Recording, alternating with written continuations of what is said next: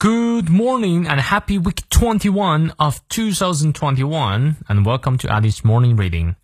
每天一句话，英语不再怕。欢迎新老朋友们来到2021年第二十一周的爱迪晨读。一年一共五十二周，还有三十一周，这一年就要说再见了。希望每一天都能和你一起早起。今天这句话来自于 Michael Polanyi，麦克波拉尼，他是出生于匈牙利的通才，对物理化学、经济、哲学都有重要贡献。他认为实证主义给人提供了一种知的错觉，使人无法达到最高成就。而他的儿子和两名学生都获得了诺贝尔奖，这证明他的理论可能是对的。他说：“Discovery comes only to a mind immersed in its pursuit。”全心全意的寻找才会有所发现。啊，你看你翻译对了吗？我们来逐词看一下。Discovery 来自于动词 discover 啊，指的是探索、发现。Discovery Channel 啊，探索频道。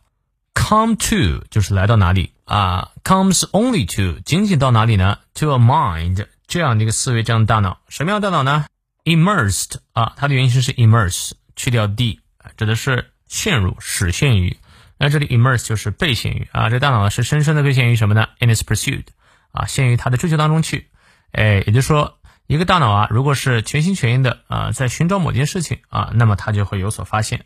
如果你是三心二意的，你就不会有一些灵感。所以你会发现，很多伟大的探索发明都是在啊所有人在进行全力研究的时候才出现的。不过可能是全力研究啊放松的时候出现的可能性更大一些啊。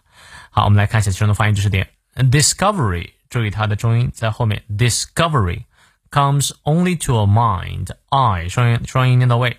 Immersed 重音在前，in its pursuit，pursuit 重音在后。好，从头到尾我们来过两遍。Discovery comes only to a mind immersed in its pursuit. 再来一遍.